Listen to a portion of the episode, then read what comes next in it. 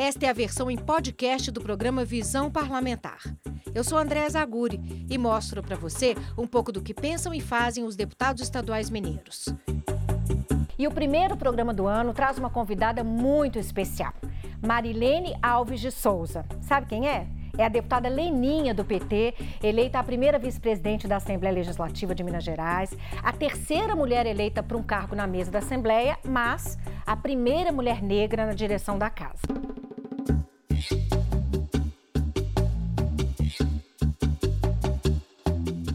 Deputada, muito obrigada pela presença, bom você ter você aqui.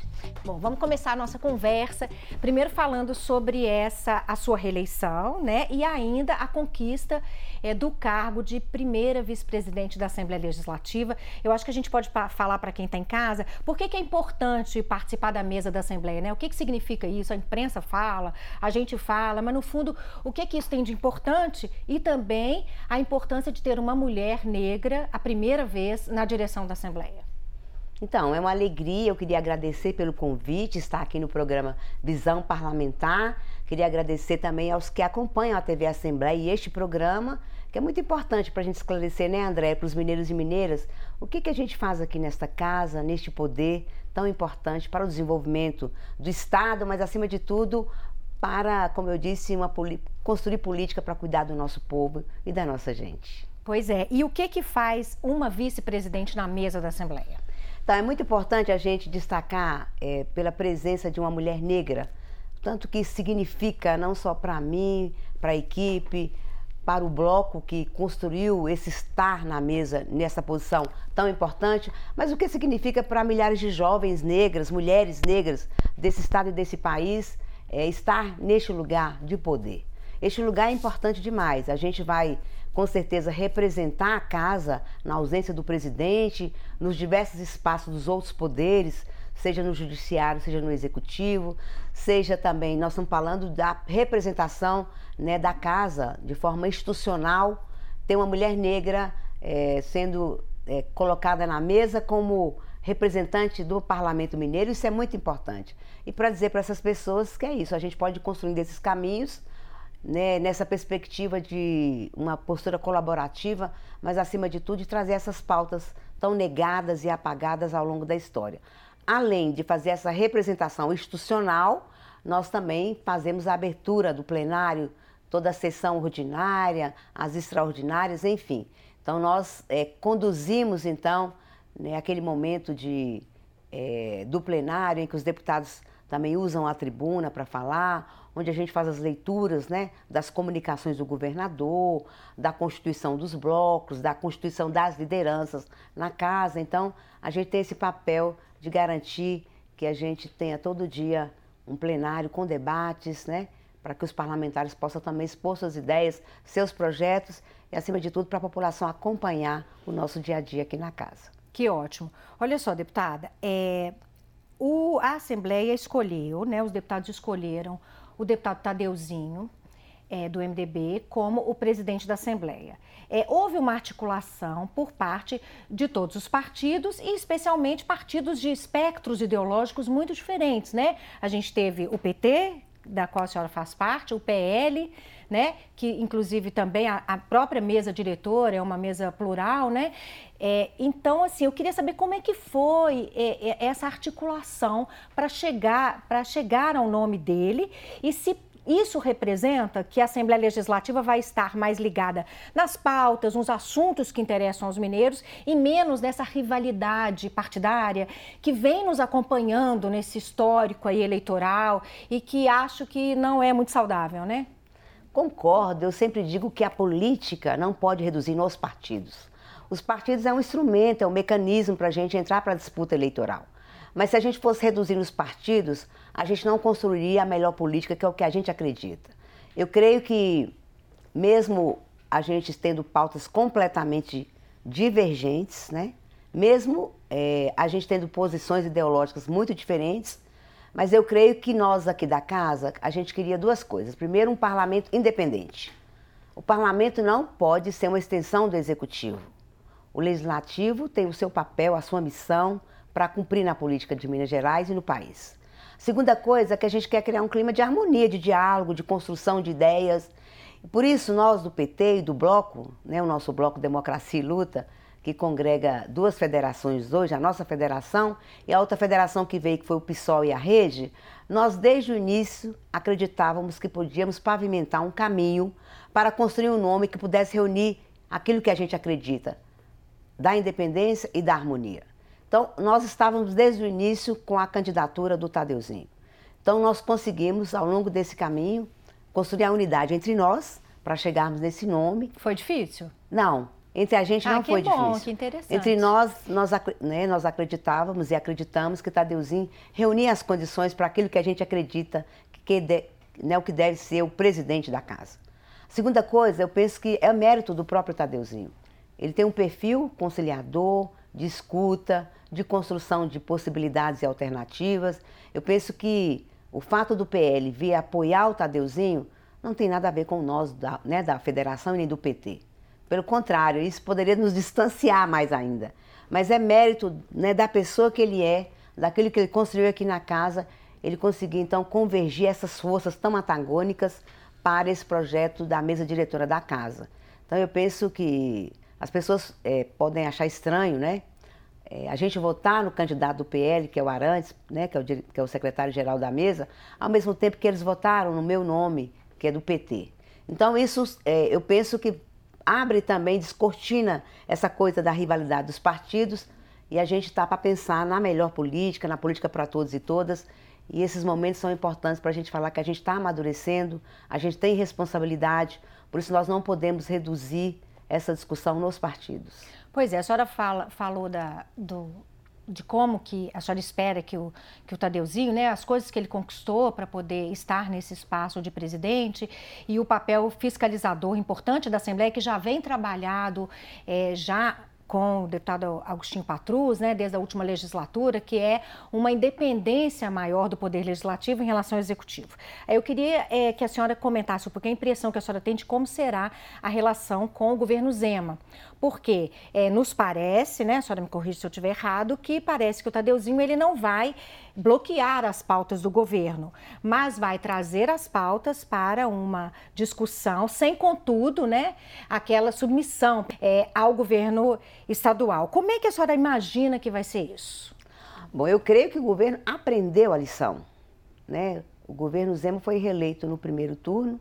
O governo Zema, apesar de tudo que a gente acompanhou, na nossa avaliação das trapalhadas nesse processo de construção da mesa, de nome para a presidência que não emplacou, né, de uma série de questões que a gente acompanhou pela mídia. Então eu espero que o governo tenha aprendido que a gente pode sim receber as pautas que ele traz para casa, mas nós manteremos, no nosso caso, é, uma oposição sistemática naquilo que for ruim para os trabalhadores, para as trabalhadoras, para o povo de Minas Gerais.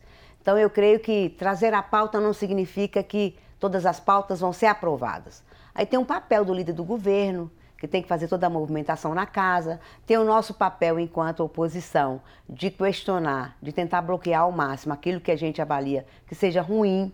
Então eu penso que é, tanto o governo aprendeu que não dá para aqui ser essa extensão do executivo e que aqui tem independência, então é isso, né? Tem muita gente que votou no Tadeuzinho, mas que continua base do governo. Então, o governo tem que entender e tem que ter essa liberdade. As pessoas aqui têm suas opiniões, os deputados e os blocos vão refletir muito sobre as propostas que aqui chegarem. Da mesma forma que nós temos um posicionamento muito claro em relação a algumas pautas que na nossa avaliação são pautas muito ruins, né, para os mineiros e mineiras e para os trabalhadores e trabalhadoras. É, por falar então em pautas, né, que o Partido dos Trabalhadores e a oposição não concorda, há algumas pautas em andamento aqui, projetos do governador em andamento. Um deles é a adesão de Minas ao regime de recuperação fiscal, que segundo o governo é uma alternativa à dívida que Minas tem com a União, que é de cerca de 150 bilhões de reais. O Supremo já deu aval para Minas fazer essa adesão ao regime de recuperação fiscal, mas o governo Zema quer o apoio da Assembleia e o Partido dos Trabalhadores, assim como outros da oposição, entende que, em contrapartida à adesão ao regime de recuperação fiscal, há uma série de eh, malefícios é, que vocês, e eu queria que a senhora falasse sobre isso também, e o mais importante, é, essa adesão ao regime de recuperação fiscal agora vai ser tratada com o presidente Lula. É, é o que que muda nisso, né? A gente tinha uma relação é, de Minas com o governo federal diferente da que tem hoje. Será que vai melhorar a, a, as condições do regime de, de, de recuperação fiscal? Então, a nossa esperança, expectativa, de fato, reside também no novo governo federal. Ou seja, nós vamos, porque para essa adesão que já está, né, pacificada no Supremo, que o governo quer essa adesão, ela vai, já existe, né? Mas o que a gente acredita é porque tem que compor uma comissão, vamos dizer, que vai gerir os recursos do Estado. É como se fosse uma comissão que tem gente do governo de Minas e do governo federal, e se não me engano, nessa composição, é, a maioria vai ser do governo federal. Então, nós queremos é discutir com essa comissão do governo federal quais são os pontos e contrapontos que tem na proposta do governador que a gente quer abrir para o diálogo. Não dá para a gente aderir a um regime que tira conquistas dos trabalhadores e das trabalhadoras. Não dá para aderir a um regime em que vai tirar férias prêmio, que vai tirar biênio, que vai tirar quinquênio, ah, que não vai ter concurso público. Então, tem pontos né, no texto que a gente vai debruçar sobre ele e que historicamente foi uma luta nossa, de muitos anos, daqueles que também nos antecederam, que a gente quer discutir prioritariamente com quem vem do governo federal para compor essa equipe que vai executar, vamos dizer, o regime de recuperação fiscal. Então, se quer discutir, quer dizer que há possibilidade de aprovar. Se quer discutir, é porque é possível que isso chegue a um final, a uma votação em plenário, do que, do que alijar tudo já praticamente no início. É claro, nós estamos falando de um novo tempo da política, que é isso. O governo traz a proposta, nós temos posições claríssimas, não temos dúvidas de qual lado que nós estamos nessa discussão com o governo. A gente acredita que não pode penalizar os trabalhadores e as trabalhadoras, as conquistas ao longo desses anos. Nós temos que achar as saídas para aquilo que o governo acredita que possa ajudar o Estado, né? Nós estamos falando de Há-se uma especulação, por exemplo, que o governo vai vir com a reforma administrativa criando novos cargos. Ora, nós já fizemos uma reforma administrativa no governo anterior, no início do mandato do Zema, reduzindo cargos para reduzir folha de pessoal. Agora a gente volta com uma nova reforma criando novos cargos. Para que, que é? Para atender os aliados que perderam as eleições? Para quê? É para boa gestão de Minas Gerais? Então, nós queremos abrir o debate questionando o governo sobre as propostas que ele traz.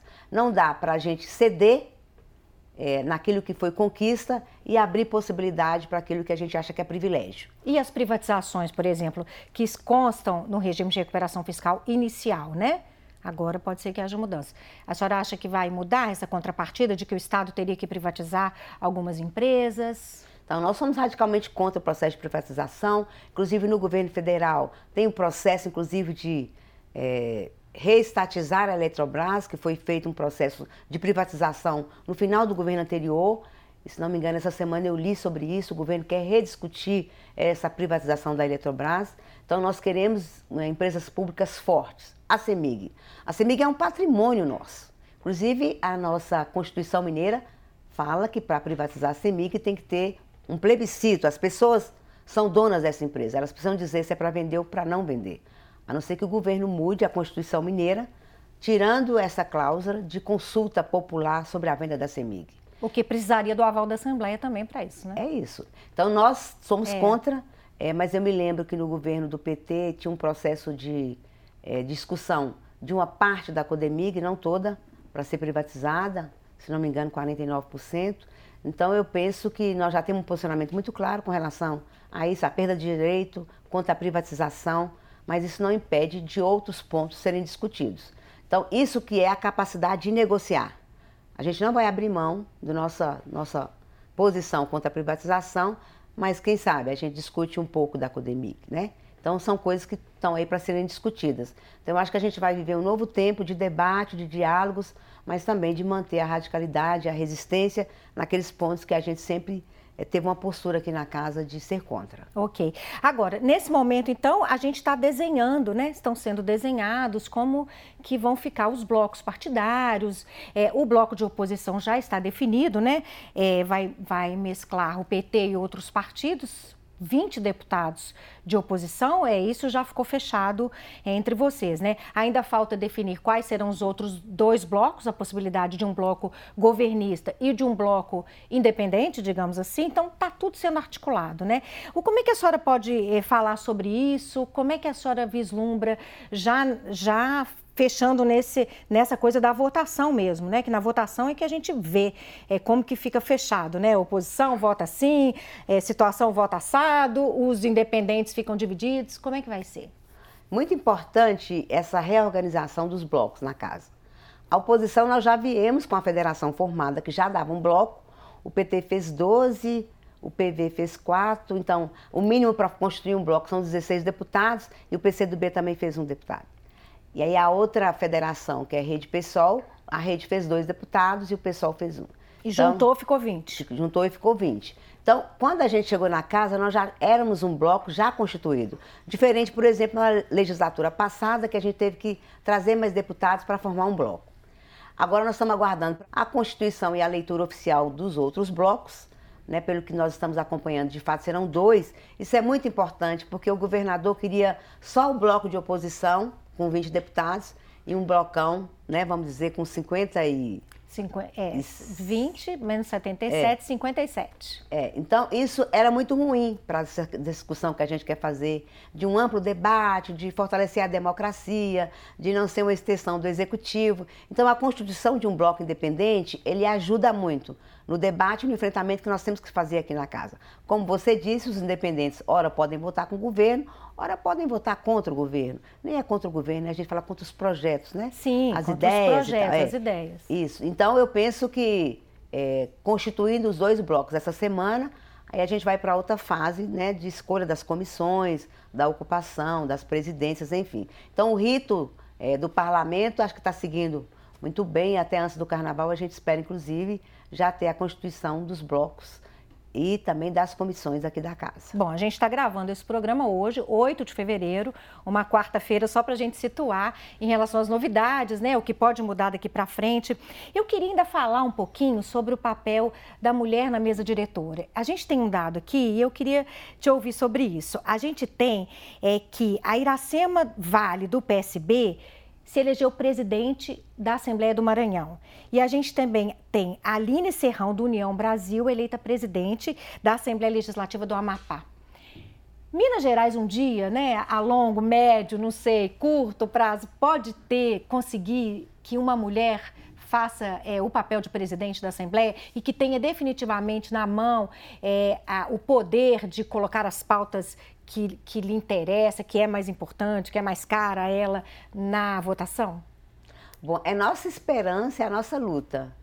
É, a gente sabe que outras mulheres antes dessa legislatura lutaram muito para ter uma mulher da mesa. E eu queria, inclusive, fazer publicamente né, essa menção a Marília Campos, hoje prefeita de Contagem. Sim. Quando eu cheguei nessa casa, Marília é a deputada que mais brigou.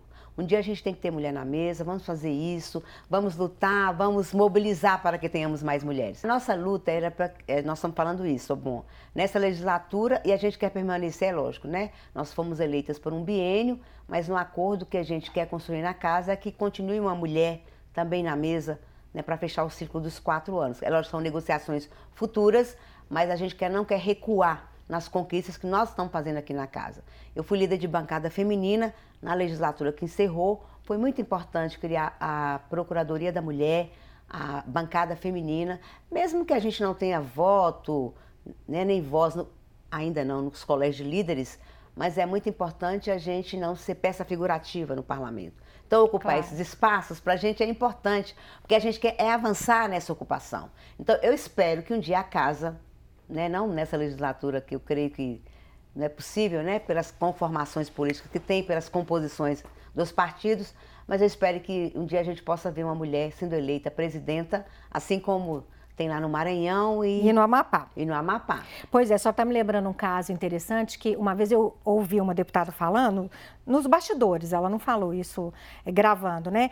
Que quando é, ela ela estava no plenário, estavam sendo votadas as negociações e os, os, deputados estavam conversando. Aí, quando ela chegava perto, meio que eles, tipo assim, desfaziam o bolinho, como se ela não pudesse participar é daquilo. E eu acho que hoje a mulher ocupa um papel completamente diferente aqui no legislativo, né? Em relação a posições, né? Nunca, você não imagina que vai acontecer isso hoje. Muito pelo contrário, né? Acho que os homens vão trazer as mulheres para conversar, para saber a opinião delas. Claro, eu acho que tem isso. Eu, eu, eu, é, desculpe, Andréia, mas assim, nós não vamos ser levados, nós vamos chegar até eles, entendeu? Nós vamos chegar, porque o debate que a gente quer fazer dessa construção sob o olhar das mulheres na política é muito mais no sentido de não disputa, nós não estamos aqui para disputar. Nós estamos aqui para disputar o espaço que foi negado para nós durante muitos anos, que sempre foi ocupado pelos homens, e a gente sabe que tem homens que têm sensibilidade, mas a gente, por exemplo, nós não vamos permitir violência política contra nós mulheres aqui na casa. Sim. A gente começou já tendo alguns problemas que a gente quer estancar logo de cara, porque a gente não vai permitir que um deputado se dirija a nós de forma é, desrespeitosa, também destrutiva demais, entendeu? Eles não se comportam assim com eles, né? Um deputado dificilmente agride o outro nominalmente fala sobre o outro na sua fala, na tribuna. Então nós precisamos avançar também na casa sobre essa discussão de violência política contra nós. É, às vezes querer nos silenciar ou fazer deboche das coisas que a gente faz, do nosso posicionamento, isso não pode haver. Então nós temos muitos desafios, muitas tarefas a fazer ainda na casa, e eu creio que essa construção ela tende a crescer. Por isso que a gente está falando de ter uma mulher um dia nesse parlamento mineiro como presidenta, assim como a gente possa ter mais prefeitas, governadora, né? Minas Gerais também, se não me engano, nunca teve uma governadora, né? Sempre foi um, um cargo ocupado pelos homens. Então eu creio que nós estamos num movimento crescente e que a gente está contando muito com outras mulheres, né? Que nos fazem chegar até aqui também e que elas também estão em outras trincheiras lutando pelo poder que foi negado para nós por muitos anos. Pois é, eu queria falar um pouquinho sobre é, o trabalho da parlamentar, deputada Leninha, é, do PT. É, a senhora, na, na, legislatura passada, foi muito atuante nas comissões, chegou a ser presidente da Comissão de Direitos Humanos, depois passou a vice. Eu queria que a senhora falasse como que fica o trabalho da senhora a partir de agora, porque quem está na mesa não faz parte das comissões, né? Então, é, a senhora vai ficar limitada a trazer as pautas que são relevantes é, para a senhora e para quem elegeu também a deputada Leninha? Como é que vai ser o trabalho agora? Então, do ponto de vista regimental, eu não posso assumir comissão, nem presidência, nem compor. Mas não impede que eu paute alguma audiência pública, eu não posso presidir nenhuma, mas não impede que eu participe de uma audiência pública, de um debate numa comissão que seja um tema importante para mim. Então, eu estou entendendo que as nossas pautas, que a gente conseguir distribuir entre os nossos pares ah. é, são, que são importantes para todos nós e que eu possa participar em alguns momentos importantes. Então, eu creio que não haverá tanto prejuízo é, da pauta em si. Poderá haver prejuízo da presença, né? Eu não posso estar presente em toda a comissão, eu não posso estar presente né, em toda a audiência, mas aquelas que são relevantes, eu creio que dá para organizar essa participação e essa presença mantendo a pauta que eu também acho importante. Até porque a senhora vai ter outras demandas, né? As representações do Poder Legislativo, né? A deputada Leninha agora parte para um, um, outro trabalho também, né? Você tem razão. Essa representação externa né, leva tempo. É, essas representações também, né, não só externa no Estado, mas também fora do Estado.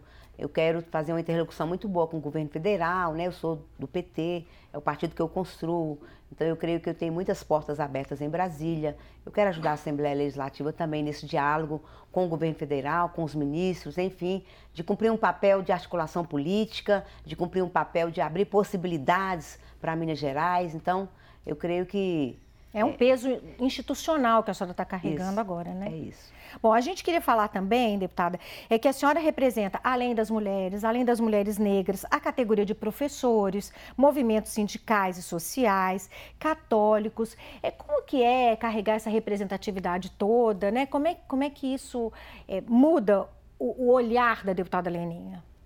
Então, eu digo sempre que a gente procura ser essas vozes que não têm espaço no parlamento. Então, é preciso, né, eu falo da pauta de combate ao racismo, porque eu sou negra, sei o que é muito bem uma sociedade ainda que teima em pregar o racismo e o preconceito. Sou mulher, numa sociedade também que teima e tem o machismo, com né, a misoginia. Então, assim, nós estamos falando de uma grande responsabilidade de ser essas vozes no parlamento. Para ser essas vozes, a gente também tem que estar conectado com as pautas, com a vida cotidiana dessas pessoas que ainda sofrem muito nessa sociedade que nós estamos falando ainda tão preconceituosa.